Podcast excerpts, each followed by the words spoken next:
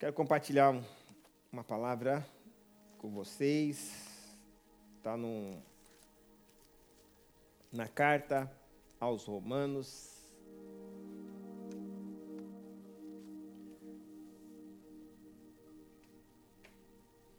Capítulo 8.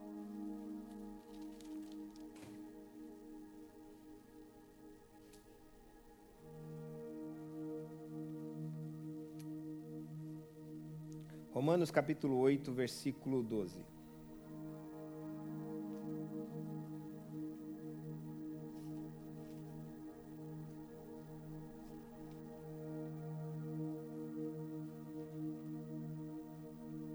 De maneira, irmãos, que somos devedores,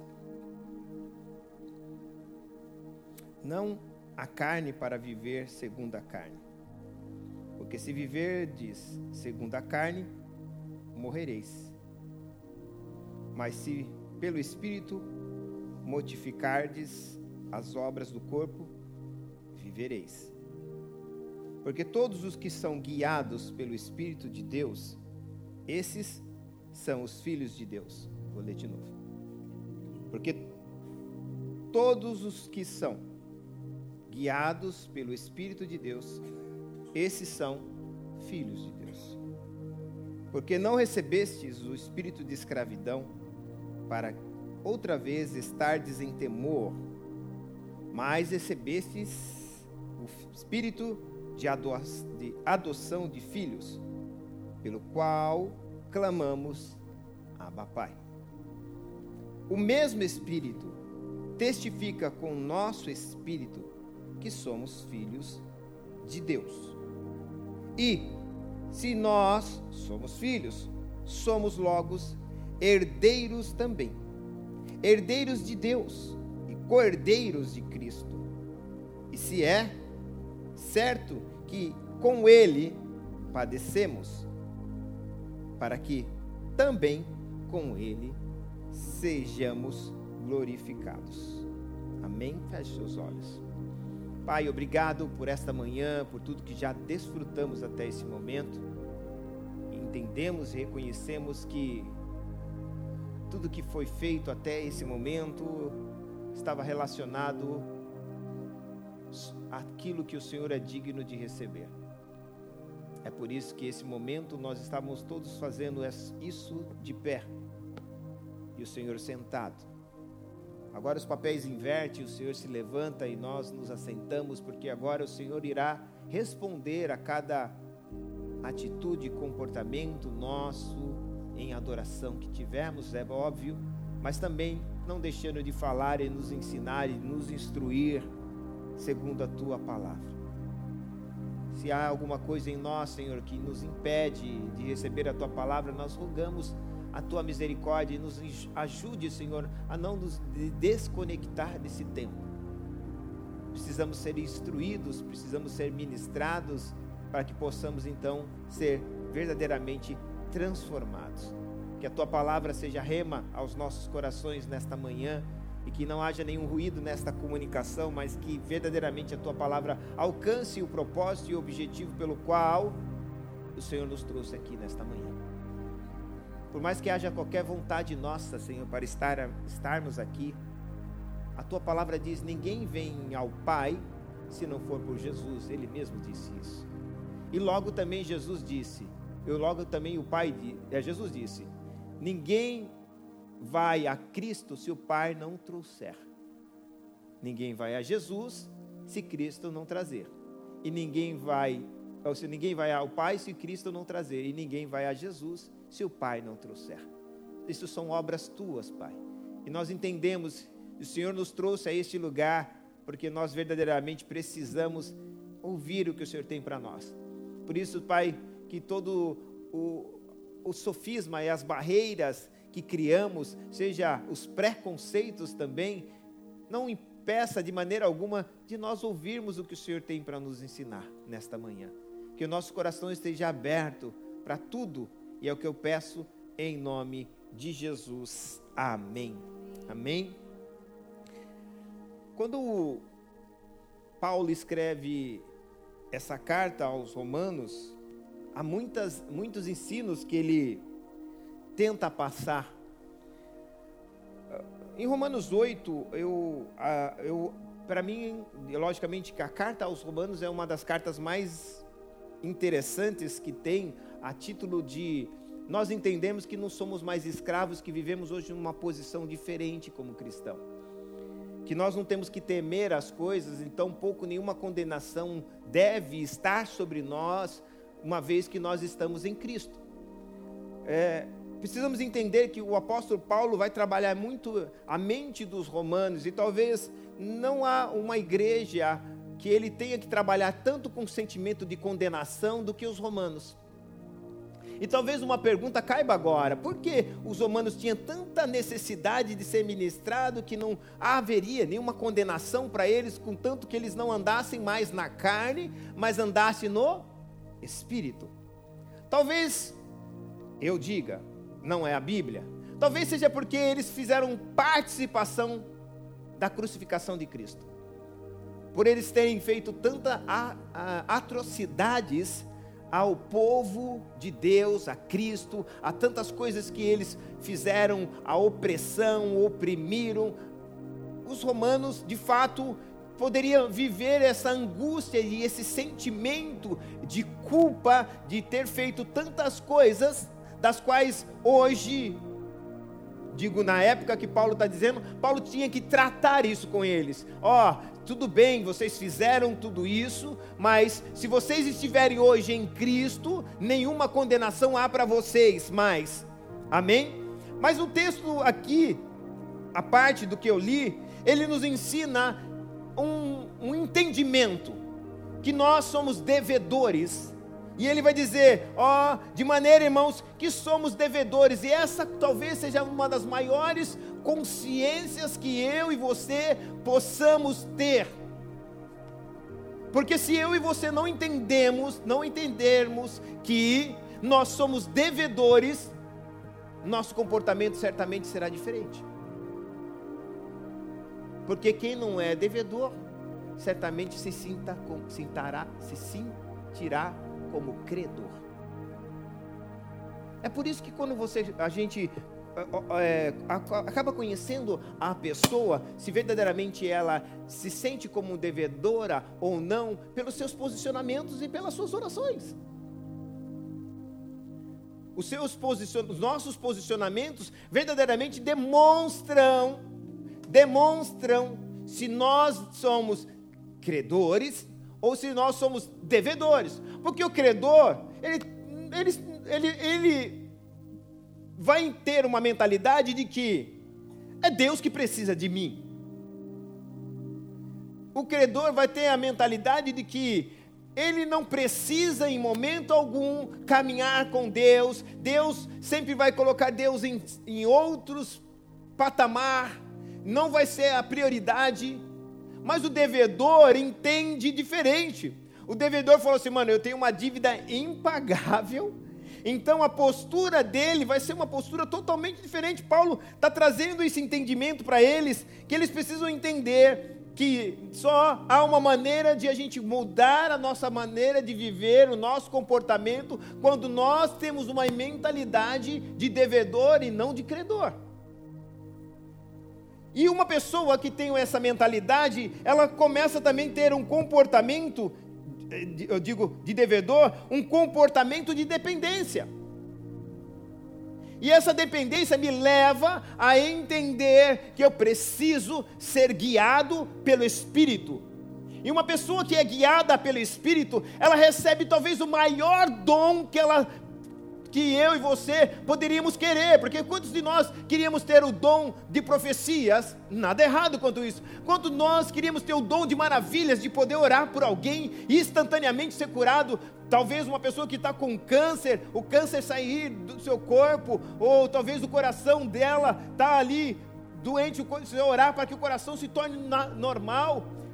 Quantos de nós queríamos ter o dom do amor e tantos outros dons que a Bíblia nos fala? Mas o maior dom que eu e você precisamos ter é o dom de ser filho. que é o dom que verdadeiramente não te faz com que você perca a sua salvação. Por isso que a Bíblia diz: todos quantos são guiados pelo Espírito de Deus são, olha só, leia comigo isso. Todos quantos são guiados, versículo 14, pelo Espírito de Deus são filhos de Deus. O que me torna filho de Deus não é o que eu faço para Ele. O que me torna filho de Deus não é o fato de eu estar nos cultos. O que me torna filho de Deus é ser guiado pelo Espírito. Uau! Então eu como eu sei que eu sou filho de Deus? Quando eu estou me deixando ser guiado por, pelo Espírito. Presta atenção. Quando eu me deixo ser guiado pelo Espírito, eu recebo a capacidade, e eu vou dizer nem melhor que isso, o dom de ser chamado, esse é filho de Deus. E que é interessante, porque a Bíblia prova isso, não é eu que estou dizendo, Paulo escreve isso, mas eu vou te dar um exemplo básico.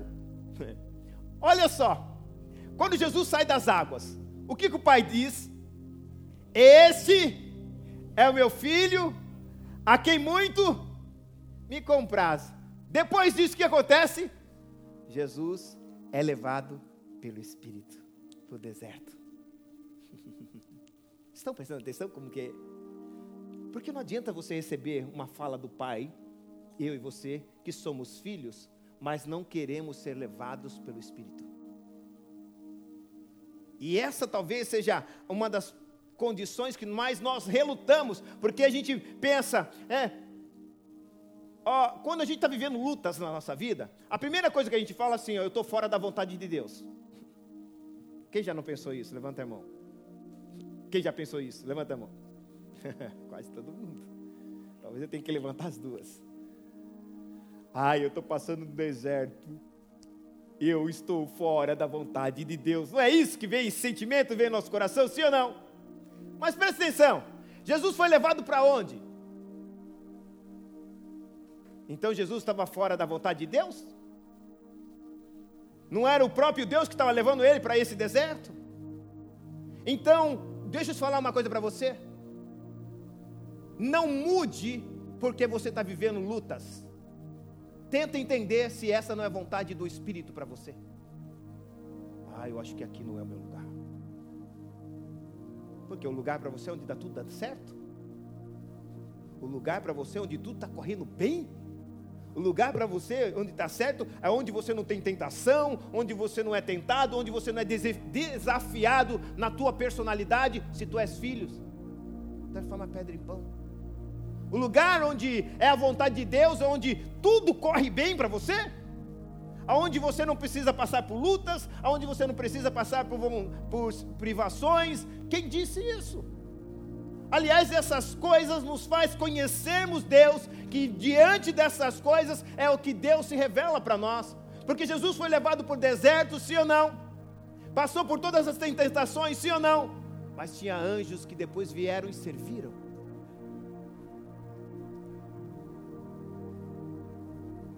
Não há como nós termos uma experiência com Deus, uma experiência com Deus sem deixar que Deus nos leve, o Espírito nos leve para os lugares que Ele quer nos levar.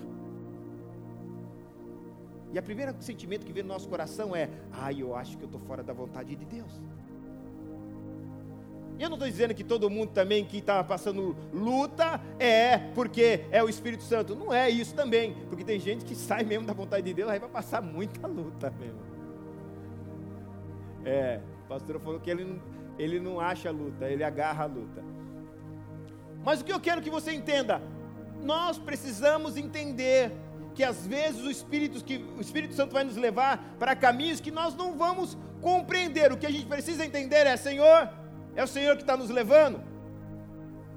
Porque, olha só, não tornamos filhos quando nós aceitamos somente a Cristo nos tornamos verdadeiramente filhos como quando somos guiados pelo Espírito. Amém? Olha só. Então, olha só. Se a Bíblia diz, nós tornamos filhos quando nós deixamos ser guiados pelo Espírito, Sim ou não? Olha o que João diz, João capítulo 1. João 1, versículo 12, se eu não estou enganado. Vamos lá.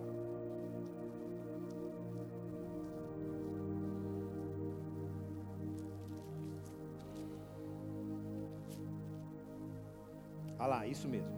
Mas todos os que o receberam, está falando de Cristo, deu-lhes o poder de serem feitos filhos. Você recebe Jesus e recebe a condição de ser filho de Jesus, ou filho de Deus, sim ou não? Só que, se eu me deixar ser guiado pelo Espírito, eu permaneço sendo filho Vocês conseguem entender ou não? Porque a partir do momento que você aceita Jesus como seu único e suficiente Salvador, o pai fala assim: agora eu tenho uma responsabilidade com você, você é meu filho. Mas se resume nisso? Não, porque todos os filhos são guiados pelo Espírito. Amém? Talvez o grande desafio para a nossa época é deixar-se ser conduzido. Eu vou repetir. Talvez o maior desafio da nossa geração é deixar ser conduzido porque na maioria das vezes a gente quer conduzir o espírito. E conduzir o espírito é conduzir o espírito de certo modo que faz com que ele esteja o quê? Numa condição de quê? De nos servir.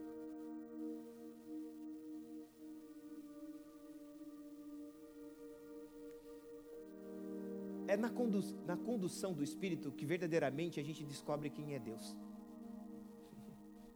é quando nós verdadeiramente somos conduzidos é, por, pelo Espírito, que verdadeiramente nós começamos a conhecer a vontade de Deus.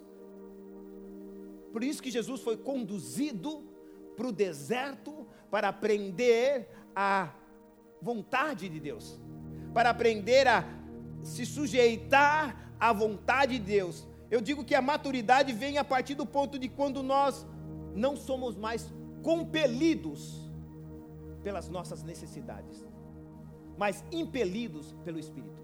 Vou explicar. Eu sei que é difícil para vocês entender, talvez. A maioria de nós, muitas das vezes, somos compelidos, compelidos, como que eu posso dizer isso? É, exemplificando isso, é, obrigados, forçados, a, a, a, por nossos sentimentos. Então, muitos de nós estamos sendo guiados compelido, com, é, compelido pela, pelos nossos sentimentos, pelas nossas carências, como falei das, da semana passada, com, pelas nossas ambições. Ao invés de ser impelidos, impulsionados pelo Espírito. Porque o Espírito me faz agir contra aquilo que é de natureza carnal. Vou ser mais específico o Espírito sempre fará com que eu tenha uma ação, agir. Pessoas que andam sobre seus sentimentos, suas necessidades e suas carências, elas não agem, elas reagem. Vou explicar isso, vocês vão entender como é forte. O mundo e tudo que há no mundo está buscando uma reação minha e sua. Me mostra em algum momento na Bíblia que onde Jesus teve alguma reação. Porque uma pessoa que é conduzida pelo Espírito, ela nunca reage, ela age. A ação dela é baseada naquilo que o Espírito Santo a direciona, porque ela não está reagindo ao mundo, ela não está reagindo às pessoas, ela não está preocupada com, a, com ela, ela está preocupado em fazer a vontade de Deus. Há muitas pessoas que age, reagem por causa da sua honra que foi comprometida, porque muitas pessoas às vezes estão tendo uma, um comportamento de reagir para defender a sua reputação e a sua honra, quando você precisa reagir para defender sua reputação, é que você nem você acredita da sua reputação. Isso principalmente com os filhos. Quando você bate no seu filho porque ele te desafiou, é porque você não acredita na tua honra, nem na tua autoridade. Porque você não está batendo nele porque você quer ensinar ele, você está batendo porque feriu a tua honra. Isso é uma reação e não uma ação. Vocês estão aqui ou não? Você está falando, pastor, que eu não tenho que educar? Não é isso. Mas há muitos pais que no momento desse eles perdem a cabeça, eles agem de uma atitude que é uma atitude de reação e não de uma ação. De uma ação produzida pelo Espírito, mas de uma reação, porque ofendeu-o, porque o machucou, porque desafiou. E sempre quando nós fazemos segundo aquilo que é, é, temos que provar para nós, é uma atitude de reação e não de ação do Espírito de Deus. Porque já imagine quantas vezes as pessoas estão fazendo coisa contra Deus, Deus reage contra isso? Deus não está preocupado com isso, Deus está preocupado em quê?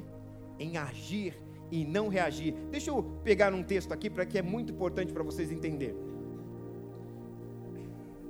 Paulo diz isso em Gálatas capítulo 5. Gálatas 5, abra aí. É muito importante esse texto aqui. Nós lemos Gálatas capítulo 5, versículo 16. Olha o que ele diz: Digo, porém, andai em espírito, para que não cumprei, não cumpras a concupiscências da carne. Se eu ando no espírito, eu não, cumpra, não vou cumprir a concupiscência da carne. Olha o que Paulo está dizendo: que é uma luta dentro de nós, onde a carne luta contra o espírito. Mas se eu deixar ser guiado pelo Espírito, Ele está me dando uma garantia, eu não vou cumprir a concupiscência da carne. Porque a nossa carne cobiça contra o Espírito, e o Espírito contra a carne. Esses dois se opõem um ao outro para que não façais o que quereis, porque na verdade você sabe o que tem que fazer, mas você não faz porque você não se deixa ser guiado. Vou repetir. Olha quem está dizendo: nenhum de nós talvez saia, não temos a consciência do que tem que ser feito. E por que nós não fazemos? Porque nós não deixamos ser guiados. Porque ele diz: há uma luta, olha só, porque dentro há uma luta, olha só, versículo 17: porque a carne cobiça contra o espírito, o espírito contra a carne. Estes se opõem um ao outro para que não façais o que quereis. Talvez você está falando, pastor, você está falando de eu não agredir uma pessoa também. Mas eu estou falando de você querer reagir segundo as necessidades que você tem. De você ter uma reação por causa da sua carência, por causa da sua atitude, às vezes de mudanças, às vezes de comportamento, às vezes de posicionamento. É muito além do que só a gente está falando aqui, é muitas outras coisas. O que Paulo está nos ensinando é que uma pessoa que anda pelo Espírito, ela tem uma atitude diferente. E aí ele vai deixar, deixar, deixar bem claro isso no versículo 18, olha só mas sois guiados pelo Espírito e não tão debaixo da lei. E isso talvez para mim seja mais lindo tudo isso. Pastor, comigo é assim, Deus levou. É a lei. Olho por olho, dente por dente. Os dois saem caolho os dois saem banguela.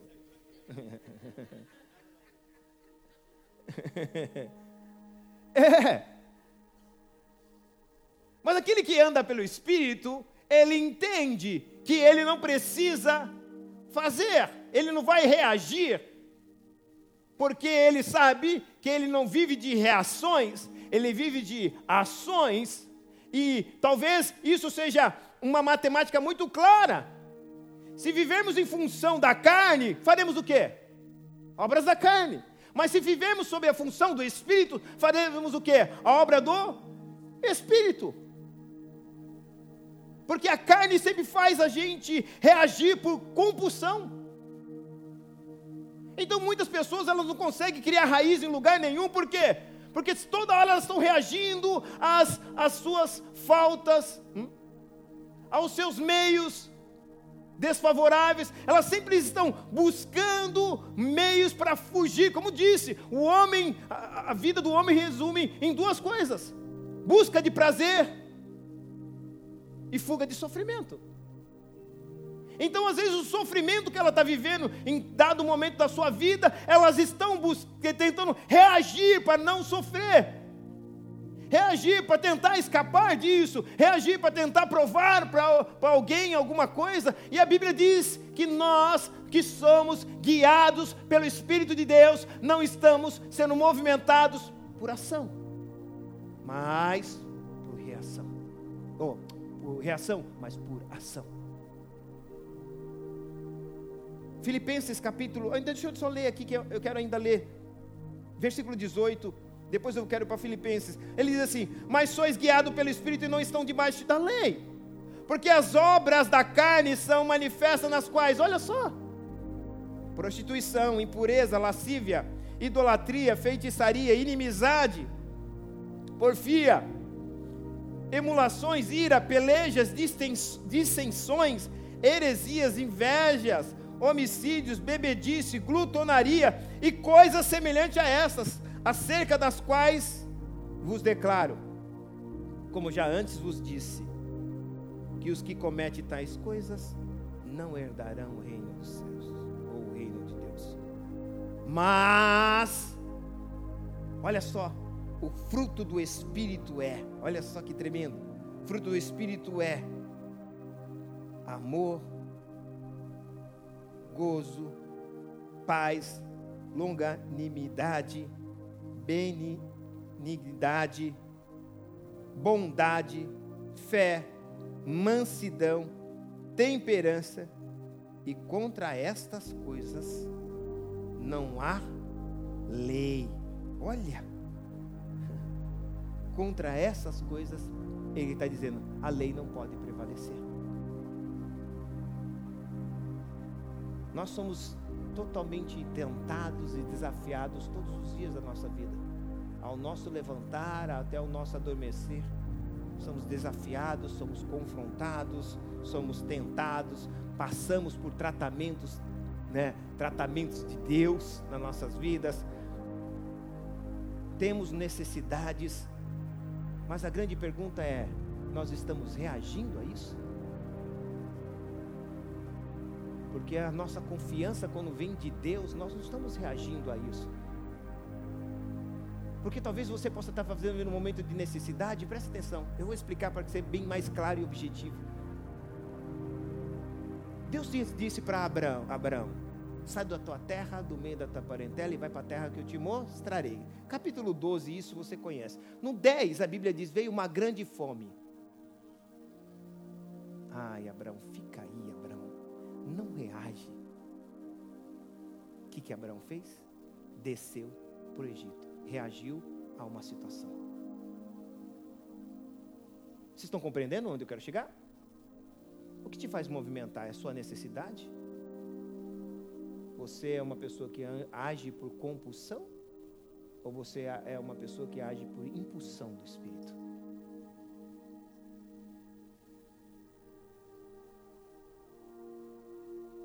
Talvez a gente, esse louvor que o Elton cantou agora, do Cirilo, né, que te adoro, te adoro, te adoro, né, não é?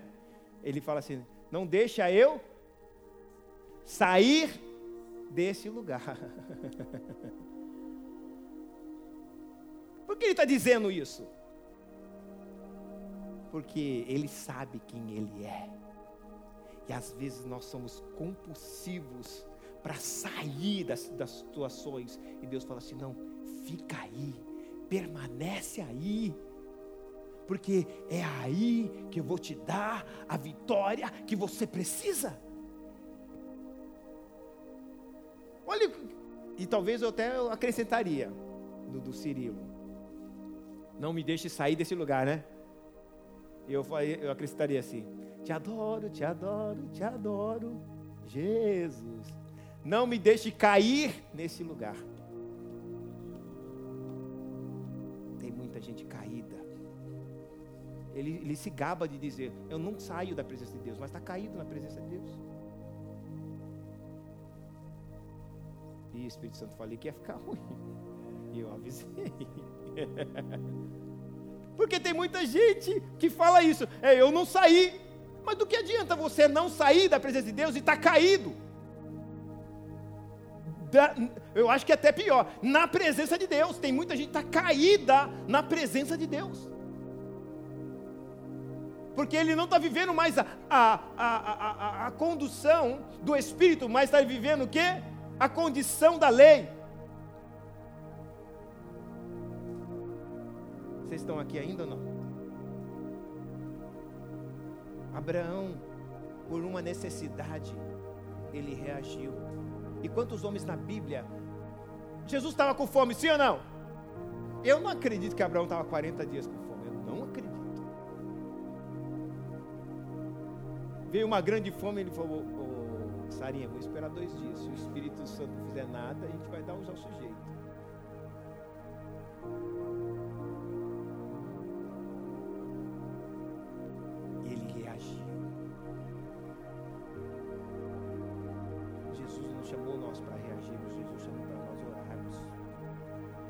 sabe o que fazer,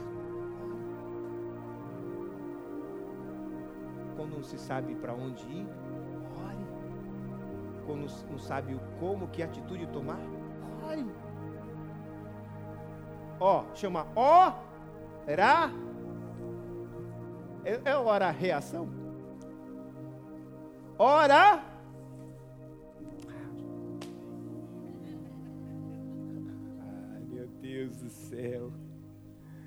Será que vocês conseguiram, estão conseguindo entender ou não? Não é hora a reação. Quando você não sabe o que fazer, vou agir. Oração. Quer ver um exemplo?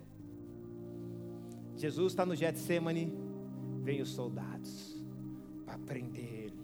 Só que antes ele orou, voltou, Pedro, Tiago e João dormindo. É, são dos anjos. Voltou, ou voltou, pegou eles de novo, dormindo. Veio os soldados, veio prender Jesus. Jesus, calminho. Jesus reagiu? Quem reagiu? Porque não, tava, não teve uma ação.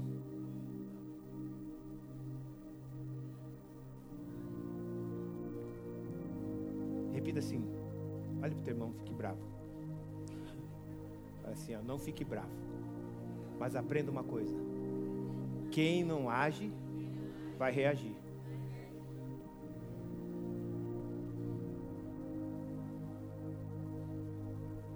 Estão entendendo? Olha o comportamento de duas pessoas no mesmo espaço, no mesmo lugar, que foram ameaçadas da mesma maneira, mas era o comportamento de um. Ai, mas era Jesus, não. Jesus era homem. Jesus não estava como Deus. Talvez o grande desafio nosso, da nossa mente hoje, é desconstruir a mentalidade que Jesus era Deus naquela, naquele momento. Não. Jesus era um homem como qualquer um de nós, a saber que o maior desafio para os discípulos era convencer o povo da época que Jesus era Deus, tão humano que ele era. O nosso desafio talvez seja o contrário, nos convencer que ele era tão humano que nós podemos ser capazes de fazer as mesmas coisas que ele fez, ao ponto de ele afirmar isso, dizendo: Aquele que crê em mim fará obras iguais a que a fiz e maiores. Se ele tivesse como Deus, você não pode ser maior que Deus, então logo você não poderia fazer obras maiores que ele. Ele está dizendo como homem, e como homem, ele teve uma atitude diferente de Pedro, como homem também. Mas o que definiu o comportamento dele? A ação, porque a ação antecipa a reação. Sabe por que a gente quer reagir? Porque a gente não agiu antes. A, a ação do Espírito Santo nos prepara para os momentos difíceis. Quantas vezes você, você foi acordar de madrugada para orar, aí você fala, ah, eu não consigo dormir. Não entendeu nada, inocente.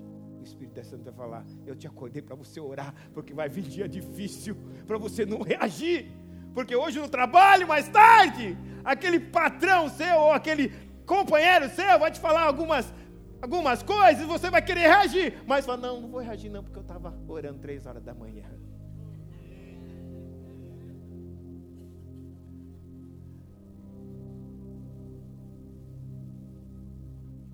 Olha que coisa maravilhosa. Ó, oh, o Espírito Santo faz nós aprendemos a orar, porque talvez naquele dia você vai perder o, alguma coisa e você vai querer reagir por causa daquela perda e você fala, não. É que nem Jó. Deus deu, Deus levou, mas continuo servindo ao Senhor. Esse homem era demais.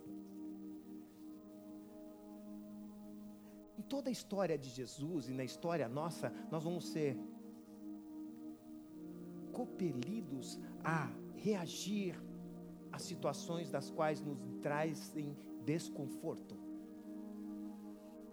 Jesus estava na cruz e aquele homem, dois ladrões, um em cada lado, e um deles disse: Pô, fez tanta coisa, curou, libertou, fez tantas maravilhas, sai daí, se livra e nos livra a nós, pedindo para que Jesus tivesse uma reação.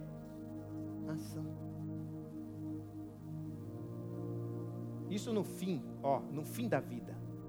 No início da vida. Diabo, se tu és filho, transforma a pedra em pão. Se ele transforma, ele estava o quê? Reagindo. O que, que ele queria falar para ele? Prova para mim se você é filho mesmo. Porque que pai é esse que deixa o filho ficar 40 dias no deserto sem o que comer? E Jesus falou assim: ó, ó, ó, presta atenção, olha que tremendo, olha que tremendo. A resposta dele: Deixa eu te falar uma coisa, nem só de pão viverá o homem, mas de toda palavra que o Pai disser. Ou seja, em eu não vou fazer porque eu tenho uma necessidade. Eu vou fazer quando o pai disser, aí eu tenho uma ação. Eu não vivo da reação do que os outros querem de mim. Eu vivo de uma ação do que Deus diz para eu fazer. Vocês estão entendendo aqui ou não? Então, reagir não vem de Deus, não vem do Espírito Santo. O diabo sempre quer provocar em nós uma reação que vem geralmente, ou por que não dizer, na maioria das vezes, dos nossos medos.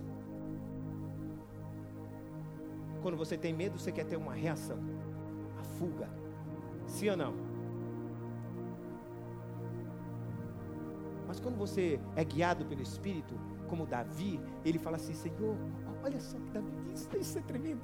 Ele fala assim: Senhor, quando Davi falhou, ele falou: Senhor, pode retirar de tudo de mim. Isso eu, que estou apresentando, não diz assim, mas ele diz assim: só não retire de mim o teu Espírito. O sucesso da minha vida, Deus, eu já entendi, é ser conduzido pelo Espírito. E aí, por isso que ele disse no Salmo 23: ainda que eu ande pelo vale da sombra da morte, não temerei, porque sei que tu estás comigo, me guiando, me conduzindo. Eu sei, eu sei, eu sei, eu sei. Uau! Olha o que ele disse. Talvez você, Senhor, não me tire o reino porque vai ficar difícil. Já acostumei com sua vida boa, Senhor. Já pensou agora? Sem alguém para me servir? Quantos pratos, tinha chefes de cozinha. E quartos, eu podia escolher qualquer quarto para dormir nessa mansão, desse, desse palácio. Pessoas me servindo a hora que quiser. Não me retire, não me retire de mim o teu Espírito, Senhor. Os nossos medos, as nossas inseguranças, as nossas descrenças, carências e ambições é que faz nós reagirmos. Muitas das vezes nós temos que parar e olhar para a nossa vida, nós estamos fazendo isso por uma reação ou por uma direção? E sabe o que é tremendo? Que a gente muitas vezes está reagindo e a gente fala assim: não, Deus pediu para que eu fizesse. Deus não pede para ninguém reagir. E a gente ainda tem coragem de dizer: eu orei e Deus. Sério? Você orou e está reagindo ainda? Porque se você orasse, você ia esperar uma ação do, de Deus através da, da, do Espírito Santo, e não você ia ter uma reação porque você está passando por uma situação. Ah, eu não, eu não trato bem porque também não sou tratado bem. Ah, reativo. Que benção, irmão.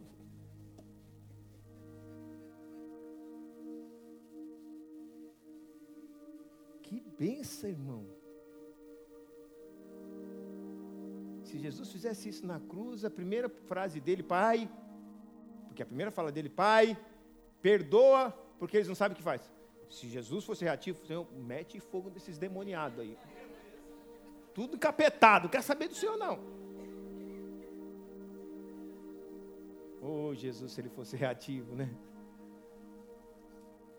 Vocês estão aqui ou não? Reação fala mais do que você, de você do que da pessoa que fez por você.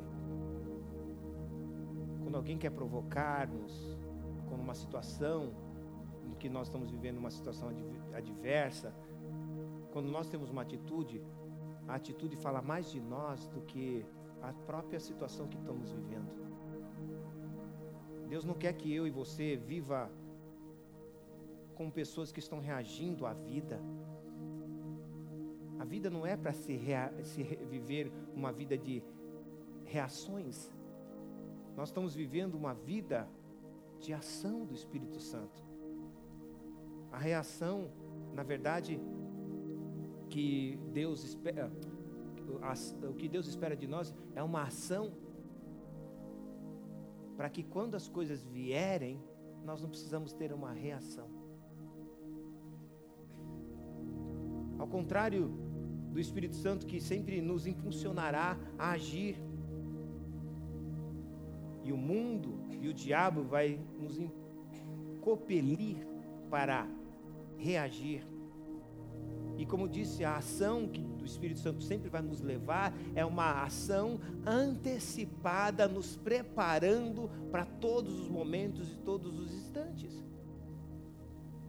Quando eu sempre eu, eu, Ailton, agora é eu, tá? Quando eu estou vendo que eu estou querendo reagir uma coisa, eu falei, eu não me preparei. Ou melhor, eu não deixei o Espírito Santo me preparar. Porque eu estou querendo reagir. E se eu estou querendo reagir, é porque eu não estou preparado. Porque se eu tivesse preparado, lembra que a, a, Bíblia diz, tem um texto na Bíblia, se eu não estou enganado, acho que é Hebreus, deixa eu ver aqui, 12. Eu acho que é. Vamos ver. Isso, Hebreus 12. Olha que diz. Interessante esse texto. Portanto, nós também, pois que estamos rodeados de uma tão grande nuvem de testemunhas, deixamos todo embaraço e o pecado que tão de perto nos rodeia e corramos com paciência a carreira que nos é proposta. Olha só. Olhando para Jesus, autor e consumador da fé, o qual, pelo gozo que estava proposto, suportou a cruz e desprezou a afronta.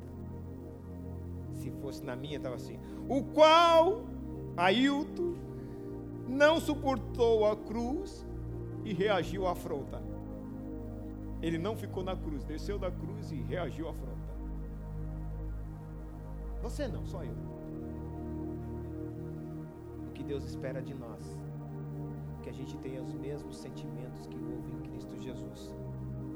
Suportar aquilo que precisa suportar, para que Deus possa enviar os anjos para nos servir.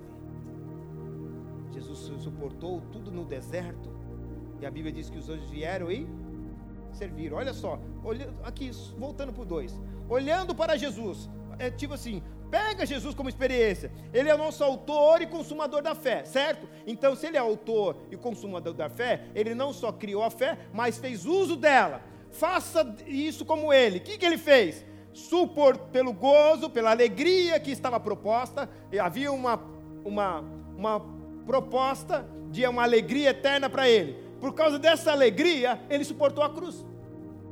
Sabe por que a gente não suporta a cruz? Porque a gente não tem esperança de uma alegria futura.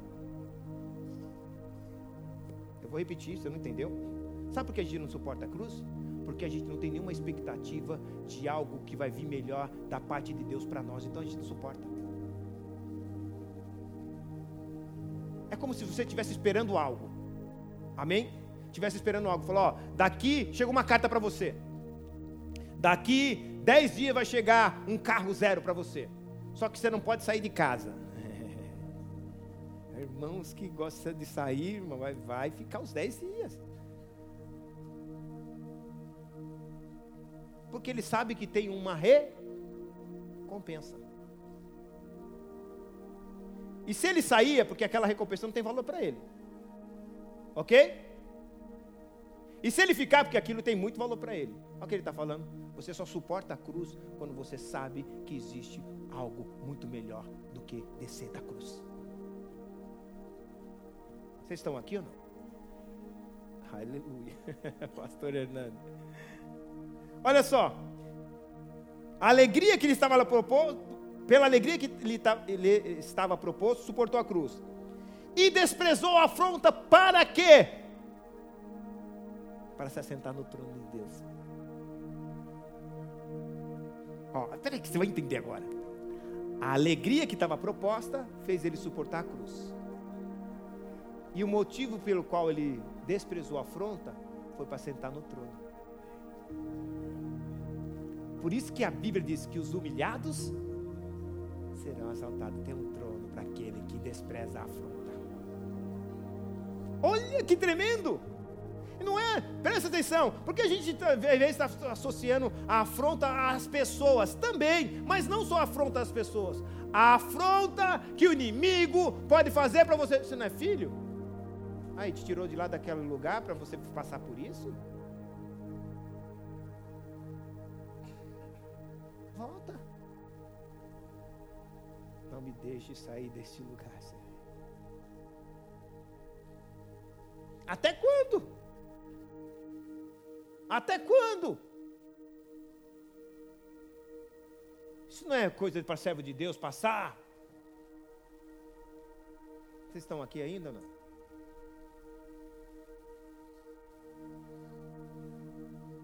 A gente fica inconformado com aquilo que Deus quer para nós.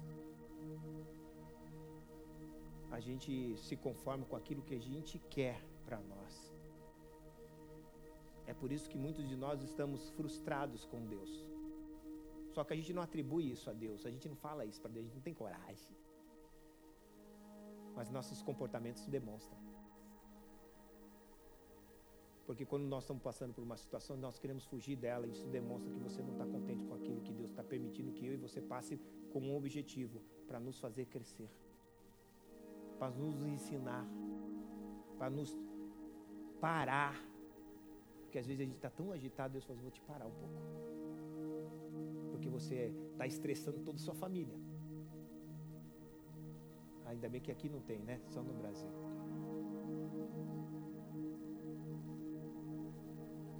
Eu quero que você aprenda a confiar em mim.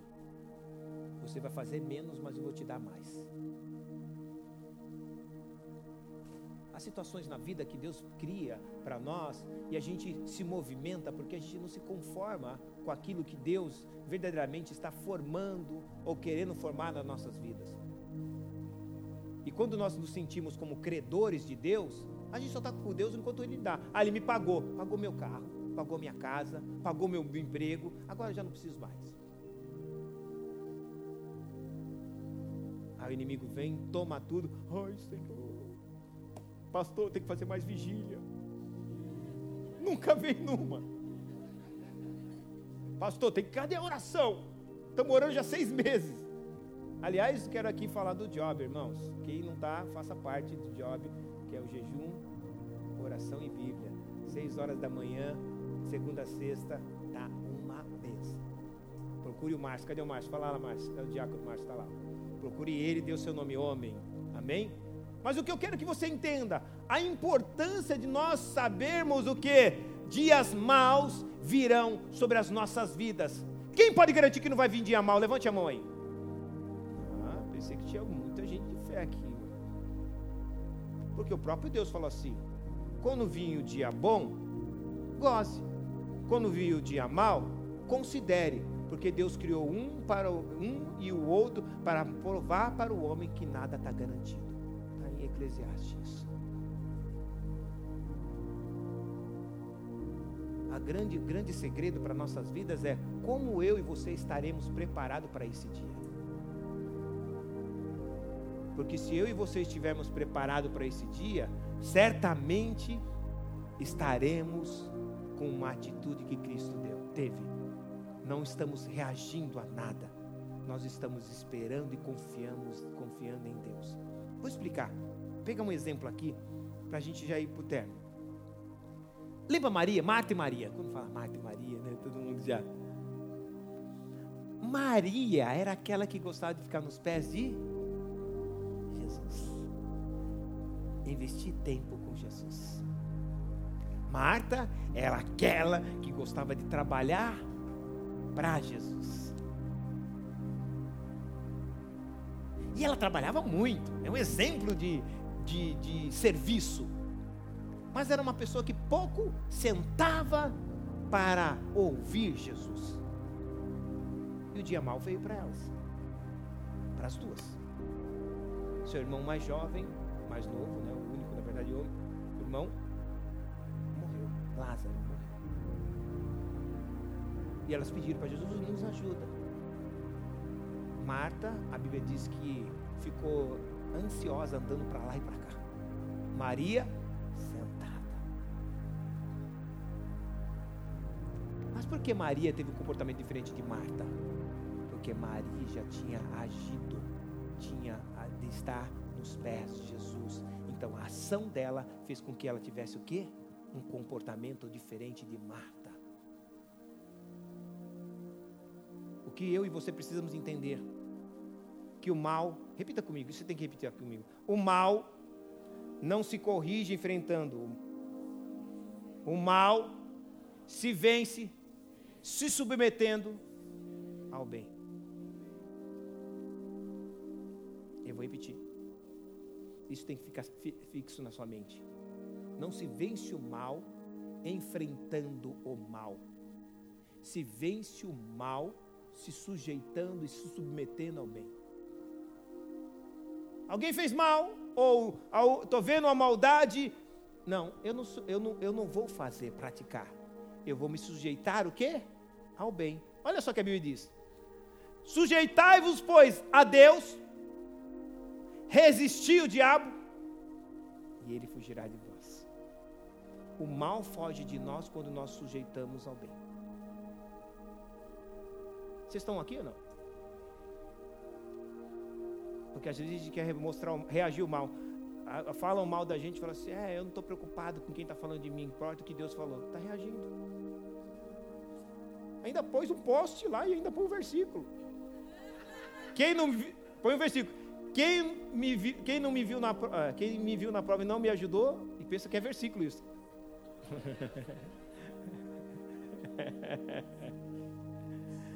Quem me viu na prova e não me ajudou, quando me vê na besta vai se arrepender. E põe lá, sei lá, versículo. Está reagindo a inventários, a inventários capítulo 5, versículo 6.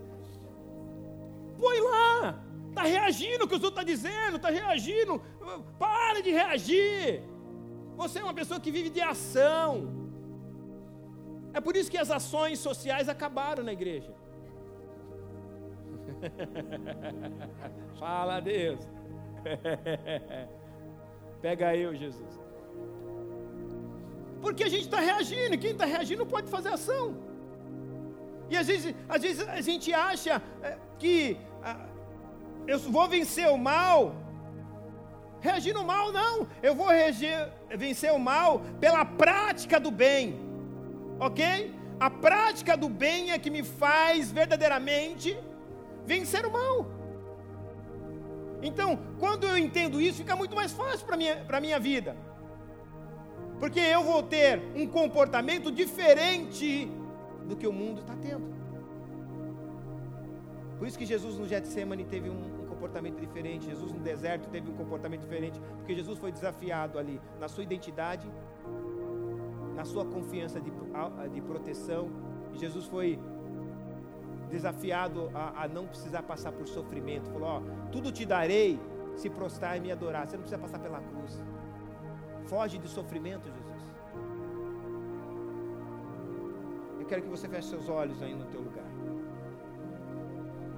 Jesus veio trazer luz às trevas.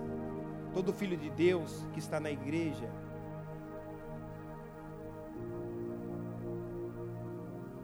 ele precisa entender isso. A igreja está na liderança de um processo. Nós não somos a, nós, nós como igreja somos referências. Nós que estamos agindo. Por isso que a Bíblia diz assim, ó, as portas do inferno não prevalecerão contra a igreja. Quem está reagindo? O inferno, porque eles estão tentando impedir que a igreja entre. Nós estamos agindo inferno reagindo. Entre a luz e as trevas, quem reage? As trevas, porque a luz, quando chega, as trevas têm que ir embora. E as trevas só vêm quando a luz vai embora. Então, sempre quem reage é o lado mal. Eu e você estamos aqui, não estamos aqui para reagir às trevas, e sim para trazer a luz à escuridão para aqueles que estão nas trevas. A luz não reage contra as trevas, são as trevas que reagem contra a luz. Por isso que eu quero que você entenda, o mal não é uma não é origem de coisa alguma para aquele que está em Cristo. Porque o mal não se corrige enfrentando o mal. Mal se vence praticando o bem. Precisamos entender. E talvez isso é uma das coisas que a gente precisa entender nesta manhã. Precisamos aprender a submeter a Deus para saber e para poder resistir o mal e não reagir ao mal. Quando nós aprendemos a submeter a Deus, nós não vamos reagir, mas nós vamos ao mal, mas nós vamos submeter ao bem. Nós resistimos ao mal, mas nós não reagimos ao mal. E a maneira de como nós resistimos ao mal é submetendo ao bem. O mundo que vivemos criará sempre, sempre criará situações para nos provocar constantemente para que nós venhamos reagir fisicamente, emocionalmente, espiritualmente. E eu e você não estamos aqui. Até dentro da nossa casa, como diz, para corrigir filhos. Se nós estamos corrigindo por causa da nossa reputação, de um pai ferido, de uma mãe ferida, ou de, da honra que foi comprometido, isso não vai funcionar. Porque eu e você estamos corrigindo, a, não estamos corrigindo a favor dele, estamos corrigindo a favor de si mesmo. Porque a nossa honra foi ferida, porque nossa reputação foi comprometida. E honra só é honra porque não precisa ser defendida. Mas quando nós começamos a querer defender a gente perdeu a convicção do que é, ela é para nós. Pois honra, ela é uma convicção e não uma dúvida. E se ela precisa ser defendida, então é porque ela nunca foi uma convicção, sempre foi uma dúvida. Eu não estou dizendo que você não tenha que fazer denúncia de alguém de um maus tratos, alguém que fez alguma coisa, fazer um boletim de ocorrência, não é isso. Porque isso tem que ser feito. Mas quando fazemos isso, não é para gerar mais violência, e sim para interromper a violência. O que não pode é gerar, o que nós estamos fazendo é gerar uma violência. Tem que ser denunciado as coisas erradas que foram feitas, ela tem que ser denunciada, não, não tenha dúvida disso. Mas a gente não está fazendo porque isso está gerando uma violência, mas sim porque isso vai interromper uma violência. Por isso que Paulo diz que Jesus é o nosso autor e consumador, ou melhor, livro de Hebreus, desculpe, mas não foi Paulo. Eu, para mim, tenho ele como Paulo, mas na Bíblia ninguém garante isso. Mas Hebreus diz que Jesus é o nosso autor e consumador da fé. Que as nossas vidas estejam sempre voltadas aos nossos olhares somente para Ele.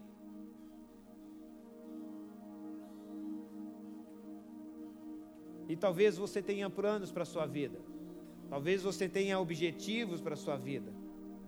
E você talvez está desacreditado porque tudo que você está vivendo, ou tudo que você viveu, diz contrário a isso. Mas eu quero te dizer nesta manhã, Deus está ao teu favor. Deus, Ele está ao teu favor.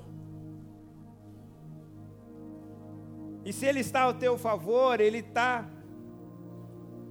com o controle e o comando de todas as coisas a respeito de você. Não há nada que eu e você possamos fazer que seja melhor do que Ele pode fazer por você e por mim. As suas escolhas e as minhas escolhas não são melhores do que as escolhas dele. A maneira de como nós vamos nos safar das situações não é a melhor do que a dele para nos safar delas. Talvez a nossa maneira de se safar das situações é não entrar na situação. Como aqueles três jovens que foram obrigados a entrar na fornalha ardente, e a Bíblia diz que eles poderiam se safar, simplesmente se eles se dobrarem a estátua de Nabucodonosor. E eles disseram: Não, nós temos convicção de quem é o nosso Deus, e ainda que Ele não nos livre, nós não vamos nos prostrar. E a Bíblia diz que eles entraram, e a Bíblia diz que o quarto homem estava lá. Eu aprendo uma coisa tão maravilhosa com isso. Eles poderiam se safar de ser queimados se rendendo a que o, que o mundo queria, a que os, que os homens queriam, ao que o pecado quer, mas eles preferiram entrar e se safaram de uma maneira diferente, que nenhum homem poderia fazer, mas só Deus, dentro da fornalha. Talvez o que Deus tem para mim e para você, não é a privação das coisas, mas o livramento dentro das coisas. Não é a privação da situação, mas é o livramento na situação. E eu quero que você nesta manhã adore ao Senhor. Que você possa adorar a Ele, não por aquilo que Ele faz, ou melhor, vai fazer, mas por aquilo que Ele já fez. Que você aprenda a deixar ser conduzido pelo Espírito Santo, porque na verdade o Espírito Santo tem o papel de nos preparar para os dias maus. E quando eu e você estivermos reagindo, a gente vai perceber que faltou preparo para nós, para esse dia. Mas a misericórdia dele é infinita e ele mesmo diante de saber que nós estamos sem esse preparo, ele pode nos mandar socorro. E o seu socorro é bem presente no dia da angústia. É um socorro bem presente.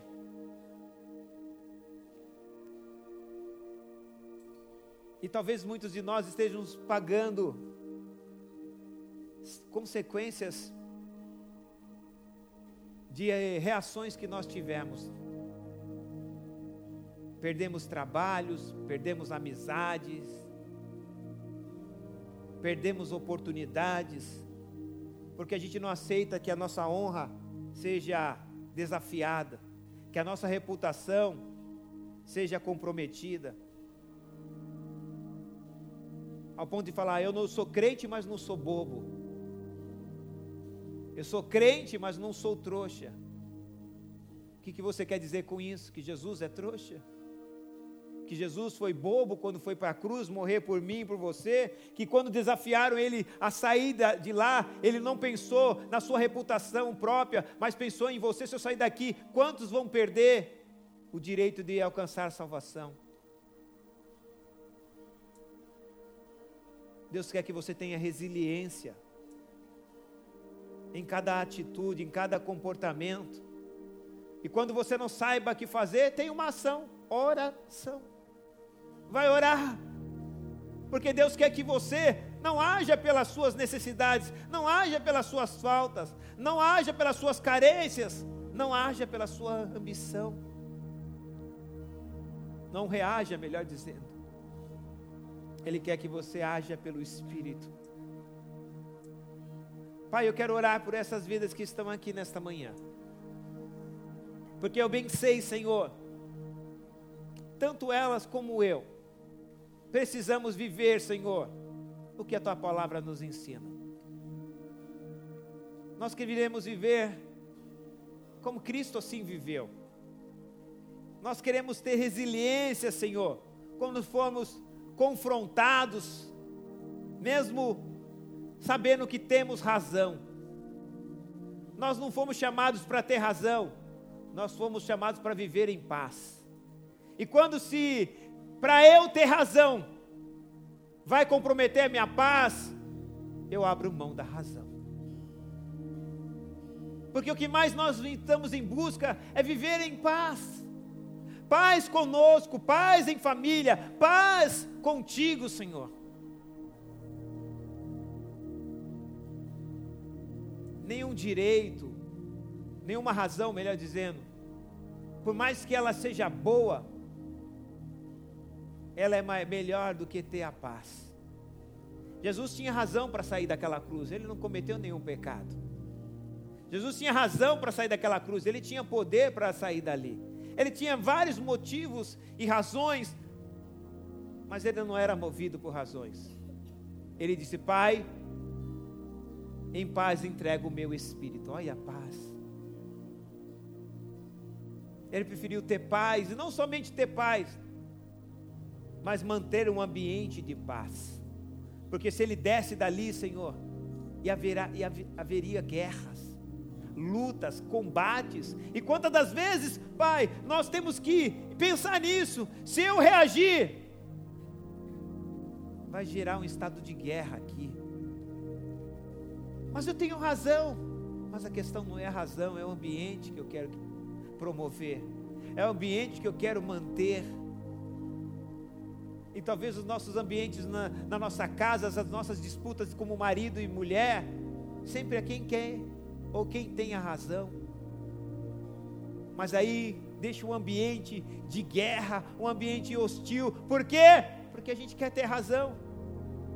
E os filhos já talvez muito tempo não sabem o que é paz, o que é alegria, o que é um ambiente de harmonia porque é um ambiente onde todo mundo quer ter razão.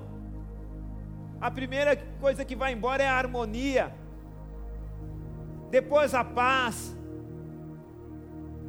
E o Senhor nos deu o Espírito Santo em Jerusalém. Em Jerusalém a etimologia da palavra é habitação de paz. Parece que a gente tornou a nossa casa numa Jericó, onde tem guerra, onde tem trombeta, todo mundo está tocando trombeta, eu posso, eu tenho, e fica rodeando, trocando trombetas. Depois cai o muro, o muro da confiança, o muro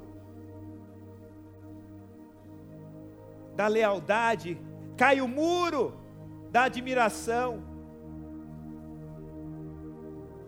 Deus nos chamou para nós fazemos da nossa casa uma Jericó. Deus chamou da nossa casa para ser uma Jerusalém, uma habitação de paz. Por isso que o Espírito Santo não veio em nenhum outro lugar a não ser em Jerusalém.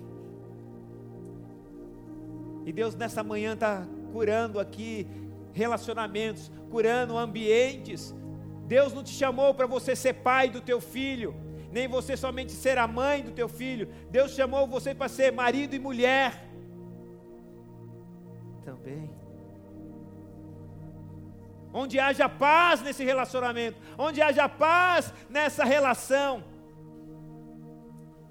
Onde você e ela não precisa ter razão, mas precisa ter resiliência para que um ambiente seja um ambiente de paz.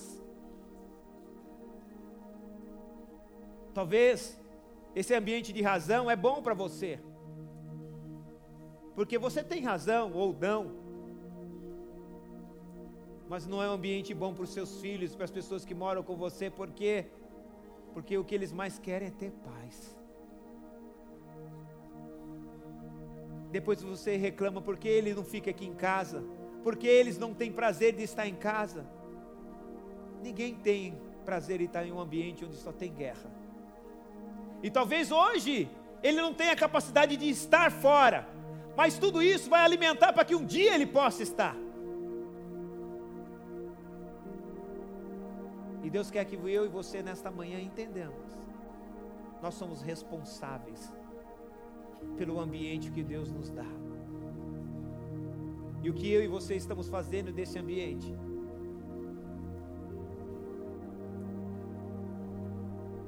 Deus quer que nos curar. Deus quer nos libertar.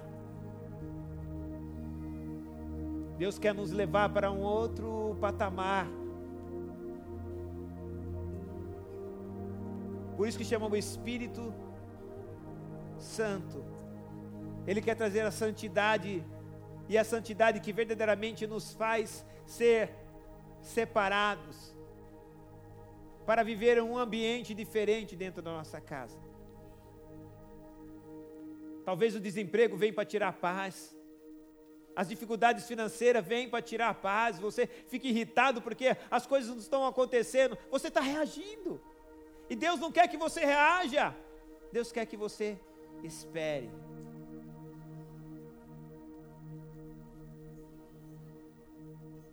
Espere. Aguarde. Fique firme. Maria esperou Jesus chamá-la, porque ela entendeu que não adianta ela reagir, as suas reações mais trarão, trarão mais danos do que ela pode imaginar. Pai, eu quero em nome de Jesus te pedir que agora que o Senhor cure, Pai, a tua igreja. Que ela não seja movida, Senhor, por reações mesmo no meio das injustiças. É o Senhor que justifica, porque o justo não se justifica. E nós cremos, Pai, que o Senhor é um Deus que nos trouxe nesta manhã para nos ensinar, Senhor, como nós nos devemos nos comportar diante, Senhor, das nossas necessidades, diante das nossas angústias, diante da Senhor, das nossas carências diante das nossas ambições. Não quero ser movido por esses sentimentos, Pai. Sentimentos dos quais o Senhor também compa compartilhava, porque o Senhor é um homem. Mas o Senhor nunca andou sobre esses sentimentos, ao ponto de Paulo, quando vai escrever em Filipenses, ele diz: que haja em vós, irmãos, os mesmos sentimentos que houve em Cristo Jesus, que sendo Deus, não se usurpou de ser igual a Ele, não fez uso da razão, do poder, mas aniquilou-se, esvaziou-se, tomando forma de homem, e como homem, humilhou-se. Senhor, até a morte de cruz se nós não nos esvaziarmos, se nós não nos humilharmos, a cruz não vai servir, servir para nada, porque o que nos faz nós morrermos pela morte de cruz é saber que nós temos que nos esvaziar das nossas razões e às vezes nos humilhar, mesmo tendo razão. Humilhar, de entender, por mais que eu saiba que esse caminho é bom aos meus olhos, mas eu sei que o Senhor tem um caminho melhor. Me humilhar ao ponto de entender, por mais que eu tenha todos os recursos e tenha todas as capacidades, eu ainda prefiro depender de Ti, Senhor. Porque a Bíblia diz que nós só podemos vencer o dia mal praticando o bem, sujeitando-se ao bem. E eu oro por essa igreja para que eles vivam isso em nome de Jesus. Amém? Se você está aqui nos visitando, eu queria que a igreja ficasse com a cabeça baixa. Quero fazer só mais uma oração. Se você está aqui pela primeira vez, se você ainda não entregou sua vida para Jesus ou precisa se reconciliar com Ele, toda a igreja com a cabeça baixa, eu quero que você, no teu lugar, se você está nos assistindo, você também pode fazer isso. Só levante a tua mão como um sinal. Eu quero me reconciliar, eu quero voltar aos caminhos do Senhor. Se você está aqui e você quer verdadeiramente viver esse plano de vida que Deus tem para você, é um projeto de vida muito melhor do que o meu e o seu que possamos ter projetado para nós. O Evangelho não é um Evangelho só de renúncia. Sim, tem renúncia, faz parte. Mas é um Evangelho onde Deus tem o cuidado pelas nossas vidas. Onde nós verdadeiramente estaremos realizados. Por isso que o Evangelho não é uma proposta de bem-sucedido, mas de bem-aventurado. E se você está aqui e verdadeiramente acredita nisso ou está nos ouvindo, eu quero que você faça essa oração comigo. Senhor Jesus, nesta manhã, eu entrego a minha vida como sacrifício, como oferta, diante do teu altar. Na verdade, eu entrego a minha vida para receber a sua vida. Escreve, Senhor, o meu nome no livro da vida. Perdoa, Senhor, os meu passado e todos os comprometimentos com o meu passado. Eu quebro agora com todas as alianças conscientes e inconscientes com o meu passado. Eu abro mão de tudo para viver uma vida nova, uma vida de paz, de resiliência, onde eu serei conduzido e não compelido pelas minhas necessidades, pelas minhas angústias, pelas minhas carências, eu serei conduzido por teu Espírito, em nome de Jesus, em nome de Jesus, amém, amém.